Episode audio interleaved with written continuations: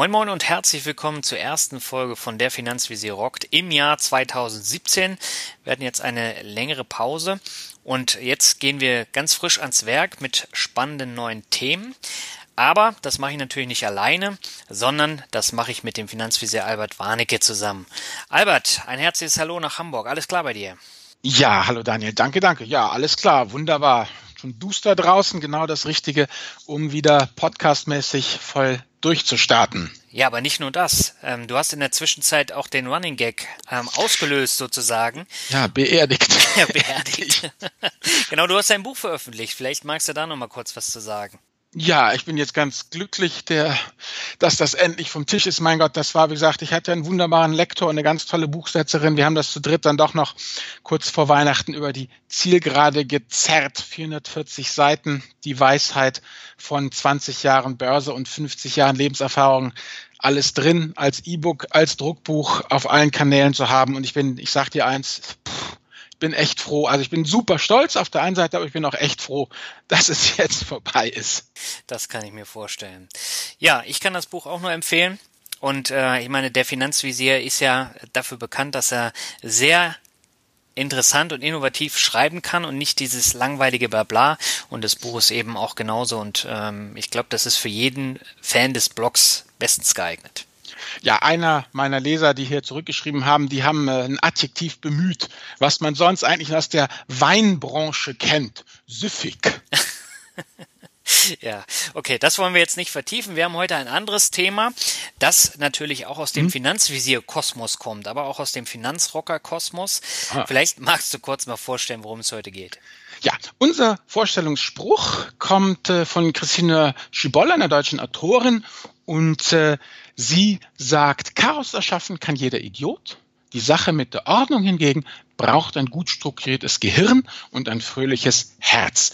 Wir wollen uns ja ne, beim Jahresanfangspodcast, bevor die guten Vorsätze ganz verpufft sind, uns dem Thema Depot aufräumen widmen. Das ist das große Thema der heutigen Sendung. Ist es eben wieder die Leichen im Depot anzugehen. Ja, und da hat ja jeder äh, bestimmt äh, irgendeine Anekdote zu, zu, zu erzählen, was er da äh, für Leichen im Keller hatte oder immer noch hat. Ja, und darüber wollen wir heute sprechen, bevor es losgeht. Aber wie gehabt, äh, die Bewertung und ich würde sagen, ich fange mal an mit dem fleißigen Zuhörer und er schreibt informativ und unterhaltsam. Euer Podcast ist toll. Inzwischen habe ich alle Folgen gehört und bin ein größer Fan geworden. Gute Denkanregungen, locker aufbereitet. Manchmal könntet ihr noch etwas mehr in die Tiefe gehen. Aber dazu gibt es ja noch die weitergehenden Tipps. Ein Manko von Folge 25. Bei euch piepst es irgendwo. Rauchmelderbatterie austauschen. Viele Grüße, macht weiter so. ja, Albert, äh, die besagte, die Batterie, die ja, die Batterie. Ich glaube, die hatten wir in zwei Folgen. In einer konnte ich sie rausschneiden, bei der anderen nicht. Aber gut, gehört halt dazu. Ne? Aber vielen Dank ja, für die Bewertung. Jo, ich schließe mich an mit äh, Alexander Oschatz unter der Überschrift Jedes Mal ein informativer Genuss, schreibt Alexander. Hallo Daniel und Albert. Seit dem ersten Podcast bin ich nun Stammhörer und verschlinge jede Folge. Die Themenauswahl und die gesetzten Schwerpunkte helfen mir persönlich sehr, eine eigene Meinung zu bilden. Macht weiter so. Als Anregung für einen der nächsten Podcasts würde mich eine Beleuchtung der steuerlichen Änderungen mit der neuen Gesetzgebung ab 2018 bei Fonds-ETFs interessieren. Viele Grüße, Alex. Ja, Alex, vielen Dank für deine tolle Bewertung. Und ähm, ja, diese Steuergeschichte, da müssen wir erstmal ein bisschen abwarten, bis sich der Staub noch mehr gelegt hat. Ich denke, das haben wir auch schon im Redaktionsplan. Daniel, das wird auch auf jeden Fall irgendwann mal äh, kommen. Ja, definitiv. Aber jetzt haben wir erstmal die Ordnung im Depot. Und ähm, ja, das ist ja, wie gesagt, ein sehr aktuelles Thema bei jedem und wenn ich mich so an meine Anfänge erinnere, da habe ich ganz viel unterschiedlichen Kram in mein Depot gepackt und irgendwann ähm, hatte ich sehr viel Kleinkram auch da drin. Und das hat dann auch ein bisschen gedauert, bis ich dahinter gestiegen bin, was da für Kosten auch anfangen, gerade bei diesen äh, normalen äh, Fonds. Warum sollte man denn generell für Ordnung im Depot sorgen, Albert? Ähm, was ist so der Hintergrund? Wie soll ich sagen, Ordnung im Depot einfach, weil man den Überblick besser hat, weil man sieht, wo man was doppelt hat, wo man äh, die Kosten besser im Griff hat und weil natürlich ein breit diversifiziertes Portfolio und breit diversifiziertes Depot soll ja mh, hm, überschneidungsfrei sein. Man will bestimmte Schwerpunkte setzen, man will aber auch keine Lücken haben. Also jetzt nehmen wir das einfach mal nur hm, als Beispiel. Wenn ich ein ETF auf den ähm, MSCI World und einen auf den MSCI von den Schwellenländern habe, ne, dann bin ich ja praktisch ein Land, ist entweder ein Schwellenland oder ein Industrieland. Das heißt, wenn Korea ein Upgrade kriegt und von Schwellenland nach zu Industrieland geht, dann rollt es einfach einmal rum. Das heißt, dann habe ich hier schon mal letztendlich eine überschneidungsfreie, aber auch lückenlose Abdeckung des, äh, äh, der gesamten Welt. Wenn du jetzt mit deinen Aktien da eine Investition aufpasst, dann hast du ja auch eine bestimmte Strategie. Dann willst du einfach bestimmte Bereiche prozentual abbilden, bestimmte Regionen oder bestimmte äh, äh, Branchen. Und äh, man muss einfach gucken, ob letztendlich das jetzt so noch vom Depot abgebildet wird. Außerdem ist es natürlich so, die Ansprüche ans Depot ändern sich ja auch. Ja, so, mhm. ich sage, so ein Depot ist ja so ein bisschen wie ein Garten. Ne? Ich meine, es wächst, manches muss man einfach zurückschneiden. Das ist ja, das Rebalancing ist ja auch Ordnung im Depot, ja. ja. Ne? Manchmal muss man halt auch die Notbremse ziehen, ne? teures Unkraut rausreißen, den Dachfonds eben verkaufen, wenn man einfach feststellt, das war nix. Und man muss auch mal ganz ehrlich sein, mit den Jahren mit dem Alter, mit der sich ändernden Situation vielleicht, man heiratet, man kriegt Kinder oder man wird eben alt und geht auf die Rente zu, da ändern sich ja auch eben die Ansprüche. Und im Garten ist das ja ähnlich, ja, da war die Blumenrabatte, war jahrzehntelang wunderschön, ja, aber jetzt macht es der Rücken nicht mehr mit, die Pflege fällt ihm immer schwerer, ja gut, dann muss da jetzt halt Rollrasen hin. Fertig, ne? Und so ist das ja eben auch mit einem Depot. Dann wird man halt eben Aktien verkaufen, vermehrt Anleihen oder Festgeld halten. Aber man muss letztendlich, wenn man das Ganze sauber strukturiert hat, dann kann man diese ganzen strategischen Entscheidungen auch viel besser fällen, als wenn das so ein Produkthaufen ist. Um nochmal zu dir kurz zurückzukommen, ähm, das ist für mich eigentlich das Wichtigste. Der Kernsatz dieser Folge ist, ich kenne niemanden, aber wirklich niemanden, der von Anfang an wirklich das passende Depot hat. Das ist eine klassische Try-and-Error-Geschichte, ja. Mhm. Man hühnert sich da so ran, weil am Anfang hat jeder, auch ich, ne, die Produkte gekauft, die mir aufgeschwatzt wurden. Entweder von den Fachleuten, ne, den Finanzberatern, den Bankern oder eben der einschlägigen Presse. Und man, man ist ja als Anfänger dann auch überfordert. Dann hat man, denkt man, das ist eine gute Idee. Ja, das scheint mir plausibel, das leuchtet mir ein. Das kaufe ich jetzt. Biotech wird's.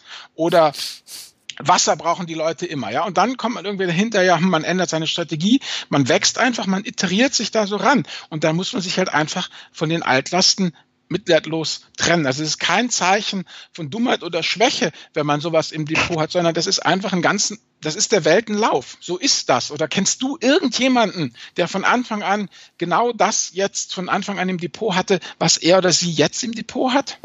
Also ich persönlich kenne keinen, aber ich meine, die Leute, die jetzt mit dem ETF-Sparplan angefangen haben und auf die ähm, beiden Standards setzen, also MSCI World und Emerging Markets, die brauchen dann natürlich nicht viel ändern, aber Nein. Normalerweise fängst du ja anders an und gerade wenn man jetzt die äh, finanzpornografische Literatur liest, in der Euro gibt's ja immer so ein Heftchen mit die diversen Fonds und Fondsnoten. Hm. Da guckt man dann rein, dann sagt man, oh, das klingt ja alles gut, kaufe ich mal. Und dann kaufe ich hier noch was und da noch was. Und ähm, das Klar. war bei mir mit der Anfang neben diesen Bankverkaufsgeschichten. Äh, ja klar, dann dieses falsch verstandene Thema, ja, ich muss diese diversifizieren, also eben genau dieses, ne, ich kaufe hier viel Kleckerliskram, ein bisschen ja. hier, ein bisschen da, ein bisschen dort und dann bin ich ja gut diversifiziert und dann lernt man dazu und stellt fest, hm, also, wie soll ich sagen, abgesägte Schrotflinte ist nicht gleichbedeutend mit Diversifikation. Nein.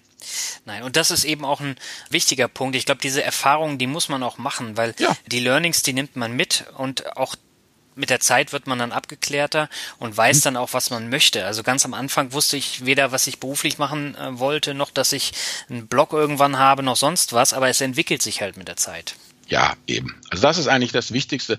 Ordnung erleichtert einem halt einfach die Planung und die strategische Ausrichtung. Man behält einfach den, den Überblick, ähm, aber ähm, man hat nicht von Anfang an ein richtig gutes Depot. Das ist halt so.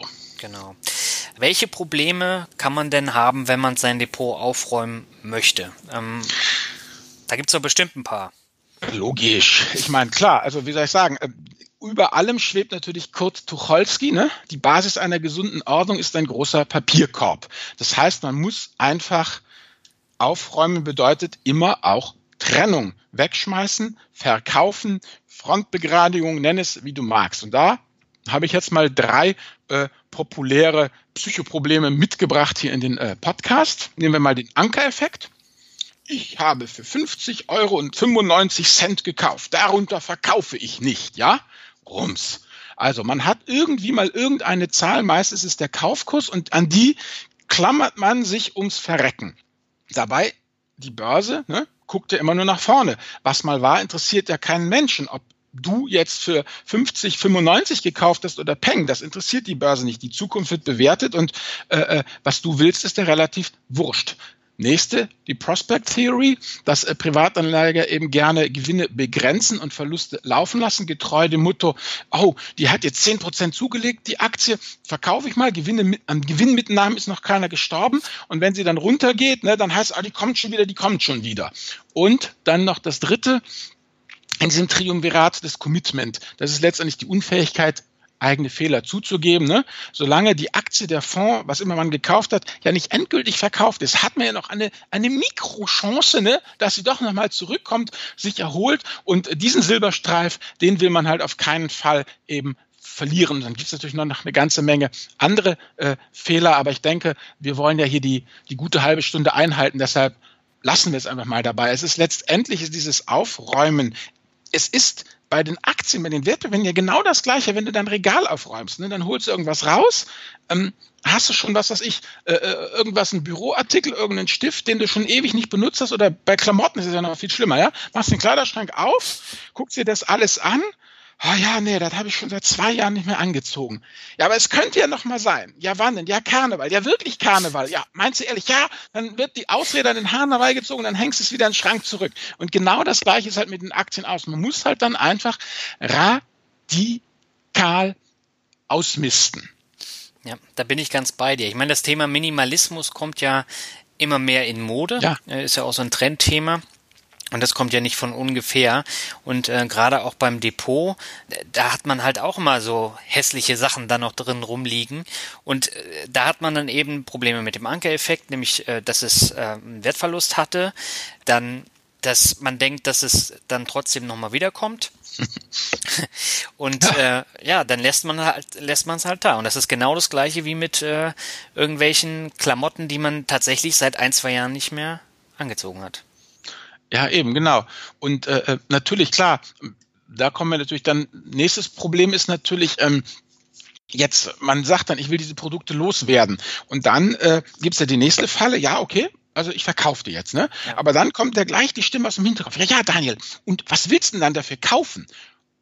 Äh, ja, weiß ich noch nicht. Ja, dann behalt's doch erstmal. Dann mach doch erstmal einen Plan, ja, wo das Geld dann hin soll, bevor du verkaufst. Und zack, schon liegt das Ding wieder drin. Also wie gesagt, ähm, grundsätzlich ähm, für mich persönlich, ich würde sagen, eine Alternative, die absolut erlaubt ist, ist, man parkt es halt in Gottes Namen auf dem Tagesgeldkonto. Ja, wenn man zum Beispiel die Notbremse gezogen hat, mhm. äh, weil man teure Bankprodukte verkauft hat und dann guckt man sich die Strategie aus. Also, dass man es erstmal auf dem Tagesgeld parkt, dann ist noch wirklich eben ähm, keine, keine Sache gestorben. Also, wenn ich das mal zusammenfassen darf, würde ich sagen, Aktien sind echt keine Haustiere, also keine emotionale Bindung zu dem Zeug aufbauen. Das schadet dem Anlagerfolg, sondern da sich wirklich einen äh, Maßstab an den Profis nehmen, kennzahlenorientiert operieren und äh, ja, besser eben ein Ende mit Schrecken als ein Schrecken ohne Ende. So würde ich das mal zusammenfassen. Also man muss eigentlich beim Aufräumen äh, sich vor allem äh, über diese psychologischen Probleme bewusst sein und weniger der eigentliche Kauf Verkaufsprozess. Das ist ja schnell gemacht beim Broker. Mhm. Also generell, äh, ich bin ganz bei dir. Bei mir ist es immer so, ich habe jetzt auch hm. über die Jahre ähm, so die, die Erfahrung mit äh, diversen Aktien gemacht. Und äh, wie du schon sagst, also Kennzahlen ist natürlich eine Geschichte. Eine andere Geschichte ist auch das Thema, wie entwickelt sich die Branche, ähm, hm. worauf mhm. muss man achten. Also Biotech ist ja immer eine Sache, da ändert sich jedes Jahr irgendwas. Und dann werden die Aktien hochgejubelt und dann kommt irgendwie da äh, was Schlechtes, also die Medikamentenpreise sollen runtergehen, dann sinken die Aktien. Und das mhm. sind halt so allgemeine Probleme, mit denen man sich auch in den kommenden Jahren noch auseinandersetzen muss. Oder wenn wir jetzt Adidas nehmen, äh, die hatten ja auch zahlreiche Probleme mit Russland und, und sonstigen Sachen mhm. und äh, zu schneller Expansion. Der Kauf von Reebok und ähm, das sind aber Geschichten, wo ich weiß, das ändert sich auch relativ schnell wieder. Bei den Biotech-Sachen, wo es immer hoch und runter geht, da wird sich nicht so schnell ändern und äh, dann kann ich auch eine andere Entscheidung treffen, als wenn ich da nur Kennzahlen angucke und sage, ich mache jetzt irgendwas. Mhm. Ja, okay, Daniel, dann erzähl doch mal, wie war denn das Aufräumen in der Praxis bei dir? Wie hast du das denn jetzt so gemacht, um dich von ja, Produkten zu trennen, die du eigentlich nicht mehr als sinnvoll für dich erachtet hast? Das war ein ziemlich langer Prozess.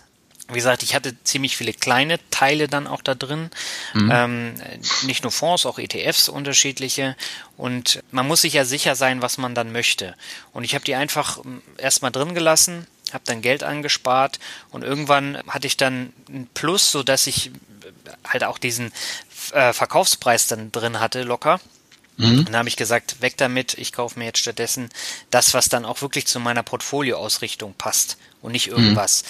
Und ähm, da habe ich dann nach und nach das Depot dann praktisch gesäubert und aufgeräumt.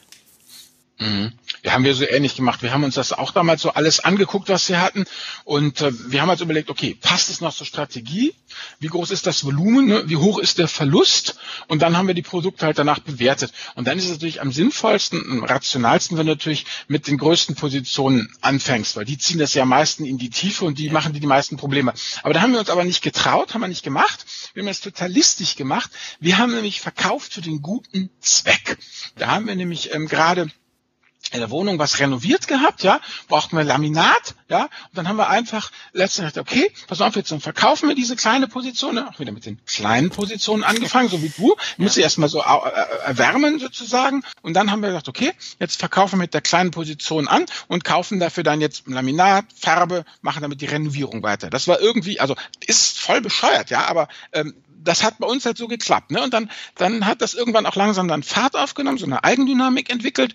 Und ähm, dann wurden wir immer mutiger und haben dann wirklich Stück für Stück alles verkauft, was nicht passte und haben dann Jetzt bin ich ja immer ein strikter Verfechter davon, das auf keinen Fall zu tun. Aber wie soll ich sagen, ich bin ja der Weg weiß, ich weiß den Weg, ich gehe ihn nicht. Also habe ich natürlich trotzdem ein bisschen Markttiming betrieben. Ja, mhm. zum Glück ist da alles gut ausgegangen. Und dann haben wir halt von den Erlösen eben, nachdem dann alles renoviert war, dann direkt die ETFs gekauft und ähm, was noch ein weiteres Plus war, man muss sich das ja alles ein bisschen schönreden, ist, wir hatten ja auch Verluste erlitten und die konnten wir dann steuermindernd einsetzen. So, dann haben, sind wir da also so ein bisschen psychologisch durchlaviert und hatten dann aber nachher wirklich ähm, ein Depot, was uns sehr gut gefallen hat, zu dem wir total äh, standen. Und mit dem haben wir dann auch den großen Crash 2008, 2009 wunderbar überstanden, weil wir einfach dran geglaubt haben, äh, dass wir da eben breit diversifiziert sind, dass wir da auch wieder äh, das Tageslicht sehen und das hat sich ja auch so äh, äh, dann letztendlich bewahrheitet. Was mir jetzt nur wichtig ist in dem Zusammenhang für unsere Hörer einfach, ähm, wenn man dann Geld übrig hat, dann soll man auch gleich parallel seine richtige Strategie investieren. Aber man soll, wenn man einmal Tempo drauf hat, das dann auch gnadenlos eben durchziehen, weil sonst landet man, wenn man dann wankt und wackelt, dann landet man irgendwann bei zwei Depot-Ruinen und äh, da hast du überhaupt nichts von. Also so dieses bisschen hier, ein bisschen da, so weißt du, dieses lauwarme, wasch mich, aber mach mir den Pelz nicht nass, ich bin ein bisschen schwanger, das funktioniert nicht. Also muss dann wirklich konsequent die neue Strategie auch umsetzen und darf dann nicht sagen, oh nee, das ist mir jetzt den Verlust, das müssen wir doch mal aussitzen, da probieren wir noch mal was und so, weil das gibt Kuddelmuddel und das ist echt Murks. Ja, da bin ich bei dir. Aber auf der anderen Seite sehe ich das halt so, wenn man noch nicht so viel Geld hat, dann versucht man natürlich auch so ein paar Sachen äh, mal zu testen. Man Klar. kauft so ein paar kleinere Positionen und äh, da hat man dann auch nicht diese ganz großen Positionen, die man dann als erstes verkauft, sondern man hat sehr viel Stückwerk. Und ja. äh, da ist es dann eigentlich egal, wo du anfängst. Gut, genau, aber muss dann eben auch anfangen. Ja. Und dann muss man sich auch einfach sagen, okay, das ist auch Lehrgeld, ja. Lehrjahre sind keine Herrenjahre, das war mein Lehrgeld, ich bezahle das als Lehrgeld, so sieht's einfach aus. Und eben, genau, besser ne, mit kleinem Geld die Lehr, das, die, das Lehrgeld bezahlt, als dann wirklich, äh, äh, wenn die ganzen Nullen schon angespart sind, dann das Ruder rumzureißen. Da hast du wohl recht. Ja. Ich habe äh, einen Leser gehabt, der hatte mir glaube ich, drei Monate nachdem ich meinen Blog ins Leben gerufen habe, geschrieben, äh, ob ich mir nicht mal sein Depot angucke, weil irgendwie ist er der Meinung, er hat es komplett anders gemacht, als ich das jetzt in meinen Blogartikeln geschrieben hatte. Mhm. Dann habe ich mit ihm gesprochen und dann hat er mir gesagt, der war Anfang, Mitte 20, glaube ich. Mhm. Und er hatte 13 oder 14 Sparpläne auf alle möglichen Assets. Da war alles drin, was man sich vorstellen konnte. Von mhm. ETFs über teure Fonds, über Einzelaktien, da war alles drin. Und mhm. ich, ich hatte das dann mal in einem Artikel auch ausgerechnet was mhm. da an Gebühren zusammenkam. Klar. Und das sieht man ja auf einen Blick im Depot nicht. Also da steht ja nicht, mhm. das kostet jetzt so viel und das kostet so viel. Das wird ja auch immer automatisch vom Kurs dann abgezogen. Mhm. Ähm, und er hat es eben auch nicht gemacht. Und dann hatte ich am Ende eine vierstellige Summe raus. Und das war ihm gar nicht bewusst, dass das so viel kostet. Mhm. Insgesamt waren das 3146 äh, Euro. Das wäre natürlich ordentlich gewesen. An Gebühren. An Gebühren. Ja, klar. Das ist natürlich ein weiterer Grund, dass man dein Depot gründlich durchforstet und mal genau guckt eben, was dann Gebühren anfällt und dann das dahingehend auch weniger Positionen, klar, weniger Positionen, größere Klarheit, einfacher zu rebalancen, einfacher zu pflegen und natürlich auch ein automatisch ein viel günstigeres äh, äh Kosten äh, äh, Gewinn, also wieder Kosten-Kauf-Verhältnis. Ne? Prozentual zahlst du halt einfach weniger. Ja, auf jeden Fall. Mhm. Und da sind halt auch ganz viele von diesen Dach- und Anleihenfonds drin. Und die sind halt echt teuer und da muss man sich wirklich mal hinsetzen und das auch aufschreiben, damit man das versteht und damit mhm. man den Schmerz wirklich auch spürt, wie viel man da dann über die Jahre dann auch eigentlich verschenkt hat. Genau. Und das Entscheidende hier in der Position ist ja genau das, was du sagst, dass man sich das aufschreibt, dass man eben nicht wie die äh, wie das Kaninchen auf die Schlange auf diese Kursgeschichten starrt, ja, sondern was einen ja fertig macht, sind ja diese ganzen laufenden Gebühren, ja. Also von daher kann es sehr sehr sinnvoll und sehr sehr lukrativ sein, auch ähm, wenn ein aktiver Fonds, ein teurer Fonds vielleicht 30 Prozent Verlust hat, den einfach gnadenlos abzustoßen, weil man damit sofort einfach dieses äh, Ausbluten auf der Gebührenseite stoppt, ja. Das sind ja eigentlich immer zwei Themen. Es ist immer das Thema auch Kursverlust, das ist das eine, und das andere ist ja halt einfach die monatlichen Gebühren, die einem da durch die Finger ringen, dass man das auch einfach eben äh, mit einer Depot-Aufräumaktion sich mal ganz klar macht und dann eben auch ganz rabiat stoppt, unabhängig von irgendwelchen Kursständen. Mhm. Ich habe jetzt ähm, gerade meine Jahresrückblickfolge für meinen Podcast gemacht mhm. und habe mir dann mal die Performance bei meinen äh, Sparplanleichen mhm. äh, angeschaut. Das sind, waren nämlich alles auch so teure Fonds. Mhm. Und dann habe ich äh, mal geguckt und die waren alle zwischen minus zwei und plus einem Prozent. Aber alle durch die Bank weg und die sind mhm. alle ziemlich teuer. Und mhm. der MSCI World hat jetzt 11% plus gemacht. Emerging Markets hat über 13% ähm, plus gemacht. Mhm. Und ähm, da sieht man mal den Unterschied. Und das ist wesentlich günstiger auch noch. Und äh, das muss man immer im Hinterkopf behalten. Und mittlerweile habe ich dann eben ein bisschen Geld verdient. Das heißt, die Verkaufskosten, die kann ich auffangen. Aber ich werde es jetzt auch umsetzen. Also das habe ich mir fest vorgenommen, da dann nochmal die letzten Leichen dann aus dem Keller zu holen. Ah, willst du wirklich die letzten, auf unserem letzten Lesermeeting habe ich auch mit zwei Leuten gesprochen, die ja gesagt haben, eine, eine Leiche lassen sie sich sozusagen als Mahnmal drinnen. Naja gut, das sind ja Sachen, die gucke ich mir eh nicht ständig an, hm. weil die ja auf dem extra Konto liegen. Also du ja, hast ja, ja bei, bei Max Blue ein extra Sparplankonto und das gucke ich hm. mir halt nie an. Ja, nur wenn ich jetzt unbedingt muss. Klar, dann haust du das alles raus. Ja. Ähm, ein wichtiger. Aspekt von mir noch ähm, beim Thema Depot, Depotstruktur finde ich immer, dass die Depots sehr unübersichtlich sind. Und äh, deswegen nutze ich ja Portfolio Performance, wo ich alles auf einen Blick mhm. habe. Da bist du ja jetzt nicht so der Fan von, aber ich bin absoluter Fan davon und da kann ich halt wirklich alles auch nochmal sortieren. Das heißt nach risikofreiem Teil, risikoreichem Teil, nach Branchen, nach Ländern, nach mhm. Kostenquoten. Und da habe ich dann auch nochmal einen sehr guten Überblick, gerade was das Thema Kosten angeht. Und das fehlt mir bei einem Depot. Da sehe ich nicht, dieser Fonds kostet mich im Jahr 1,6 Prozent. Und nee. äh, das ist eben auch für mich ein wichtiger Aspekt und ähm, gerade für so eine Strukturierungsgeschichten eignet sich so eine Software echt gut. Gut, kommt in die Shownotes, ne? Genau, Portfolio Performance habe ich ja schon zur Genüge hm. gefeatured und äh, es ist kostenlos, von daher ähm, kann jeder ausprobieren. Die Alternative ist natürlich die äh, Excel Übersicht von Dummerchen. Da hat er ja einen sehr ausführlichen Artikel auch nochmal drüber geschrieben. Bei dir im ja. Blog. Genau. Ja, nee, also das machen wir auf jeden Fall. Also das Portfolio Performance, das kann man ja gar nicht oft genug vorstellen. Mhm. Und was ist dann am Ende der Lohn der Arbeit, Albert?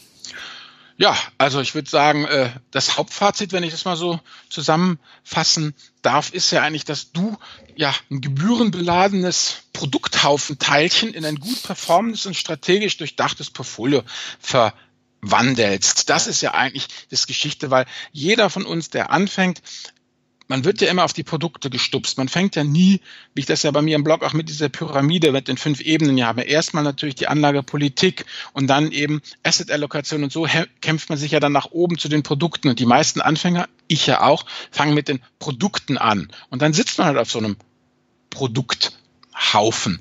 Und wie gesagt, wenn ich jetzt mal hier den Herrn Quadbeck Seger zitieren darf, der sagt, Ordnung ist das halbe Leben, aber die andere Hälfte ist interessanter. Ich denke jetzt wirklich bei dieser Depotaufräumgeschichte, ja, klar, das ist ein toller, flotter Spruch, aber für mich ist offen gesagt, würde ich sagen, ich würde mich da nicht mit so einem flotten Spruch aus der Affäre ziehen, denn ich denke wirklich, entweder du kümmerst dich um dein Geld oder andere machen es und dann wird es echt richtig hässlich. Also letztendlich ist der Depotaufräumen, wenn man ehrlich ist, ist das ja wieder das alte Spiel, Spaß sofort, ja, versus Zufriedenheit in der Zukunft. Mhm. Ja. Also wir hauen heute die Sprüche ja wieder raus, beziehungsweise du in erster Linie.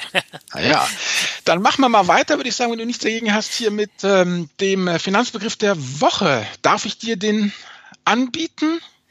Ja, sehr gern. Ähm, Depotverrechnungskonto ist äh, der Finanzbegriff der Woche und das sind wie du so schön äh, immer sagst, siamesische Zwillinge. Das heißt, wir haben auf der einen Seite ein Depot, ich habe es ja eben schon mal kurz äh, mhm. angerissen, da ist dann jede Aktie drin, jeder Fonds, jedes ETF. Und ähm, auf der anderen Seite haben wir das Verrechnungskonto und über dieses Verrechnungskonto kaufen wir die Aktien. Das heißt, da muss dann immer was drauf sein, um dann Aktien, Fonds, was auch immer kaufen zu können. Und ähm, mhm. das gehört unweigerlich zusammen. Es gibt dann mal äh, so Abweichungen, wie ich das jetzt eben gesagt habe bei MaxBlue, da habe ich nochmal ein extra Sparplankonto. Das ist ein gesondertes Verrechnungskonto, ähm, was ich dann habe. Das hat mit dem eigentlichen Depotverrechnungskonto nichts zu tun, sondern ist extra. Und das hat ähm, den Vorteil, dass zum Beispiel Dividenden, die jetzt ähm, gezahlt werden, aus den äh, Sparplanprodukten automatisch wieder angelegt werden in meinem Sparplan. Das heißt, ich mhm. muss mich um nichts kümmern, habe keine weiteren Kosten. Bei anderen Anbietern haben wir das nicht. Da läuft das alles über das normale Depotverrechnungskonto. Das ist da zum Beispiel ein Vorteil. Ähm, aber man hat halt nochmal ein zusätzliches Konto. Das darf man nicht vergessen. Ja, und viele Leute vergessen immer, dass es ein Verrechnungskonto gibt und äh, die wissen am Anfang gar nichts damit anzufangen. Ich weiß nicht, hast du die Erfahrung auch mal gemacht? Ja, ja, klar. Und ich hatte das in der Ver Verwandtschaft und Bekanntschaft auch diskutiert, die sagen, nee, ich, ich habe ein Konto, ich habe ein Girokonto, wozu, ja? Genug Konten, Tagesgeldkonto, Girokonto, ich brauche kein Verrechnungskonto. Und dann halt, genau, habe ich ihnen halt das erklärt, dass das eine halt mit dem anderen unabdingbar letztendlich zusammenhängt. Aber das muss man halt einfach nur wissen. Ich denke, deshalb haben wir das ja heute dann nochmal vorgestellt. Ja, es gibt dann auch noch andere Kombinationen. Das heißt, also bei der Comdirect weiß ich, kann ich mir zum Beispiel die Sparplansummen automatisch vom Girokonto äh, abziehen lassen. Hm. Oder vom Verrechnungskonto, da habe ich dann die Wahlmöglichkeit, das gibt es hm. bei anderen nicht. Und äh, da ist jede Direktbank, jeder Anbieter immer ein bisschen anders, aber letztendlich kommt es immer aufs Gleiche raus. Das Verrechnungskonto muss man haben. Ja, das ist der Klassiker letztendlich. Und alles andere ist dann eben abweichend. Depot plus Rechnungskonto, das ist der Klassiker. So sieht das aus. Und damit kommen wir dann zur Medienempfehlung der Woche. Du hast, glaube ich, so einen alten Niederländer rausgesucht. Einen jungen, ja genau, den äh, Joris Luyendijk. Der hat das Buch verfasst, äh, Unter Bankern eine Spezies wird besichtigt, blöder deutscher Titel. Das niederländische Original heißt Dit kann nicht wahr sein. Das trifft es eigentlich viel besser. also, letztendlich, worum geht es? Niederländischer Journalist zieht nach London, um in der Londoner City als Ethnologe Banker in freier Wildbahn zu beobachten. Also, ähm, ein ganz wunderbares Buch, weil äh, er nämlich nicht davon ausgeht, schon alles zu wissen und äh, letztendlich äh, nur noch sich die Fakten sucht, äh, die er braucht, um sein Weltbild zu untermauern, sondern er versucht mit den Leuten ja in der Bankszene ähm, in, ins Gespräch zu kommen, sie eben konspirativ zu treffen, einzuladen, sie zu verstehen und einfach mit ihnen zu reden und einfach als erste Hand mal zu erfahren, wie diese Leute denn einfach eben ticken, ähm, was sie wirklich denken, dass sie mal aus dem Nähkästchen plaudern. Und er stellt ganz interessante Geschichten äh, da eben rausgebracht, dass er also erstmal festgestellt hat, den Banker gibt's gar nicht. Ne? Da gibt's unheimlich viele Subspezies. Da gibt's ja die einen, die handeln und die anderen sind zum Beispiel die, die Konstrukteure, ja, die diese Finanzprodukte konstruieren. Dann gibt's natürlich die von der Compliance, äh, die alle gegen sich haben. Also es gibt da unheimlich viele Subspezies und die führt er alle auf.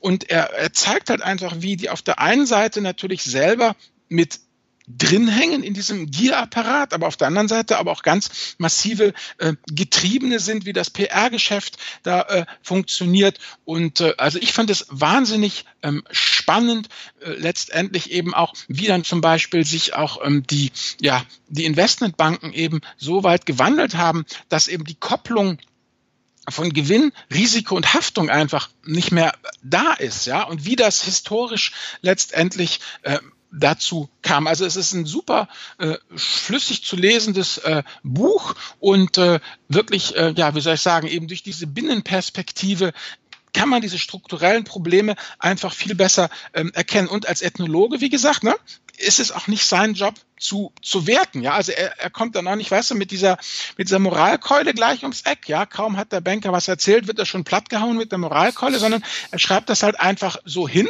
Und da muss man halt als Leser seine eigenen ähm, Schlüsse daraus ziehen. Also das hat mich wirklich äh, sehr angesprochen, das Buch. Und ich kann es äh, jedem nur empfehlen, auch äh, wenn, wie soll ich sagen, der Titel eine Spezies wird besichtigt, jetzt irgendwie doch sehr nach Konrad Lorenz klingt.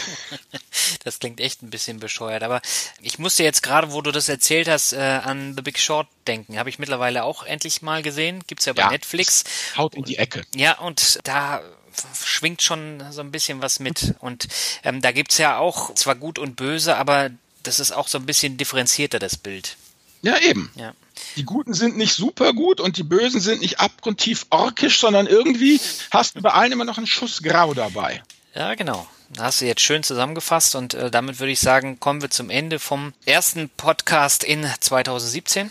Ja. Und ähm, ja, Depot aufräumen äh, sollte jeder dann im Frühjahr machen und dann äh, mhm. äh, vielleicht so ein paar äh, alte Bestandteile dann aussortieren und verkaufen. Genau. Nennt sich Frühjahrsputz. So sieht das aus. Und damit sagen wir Ciao. Tschüssi, macht's gut, meine Lieben.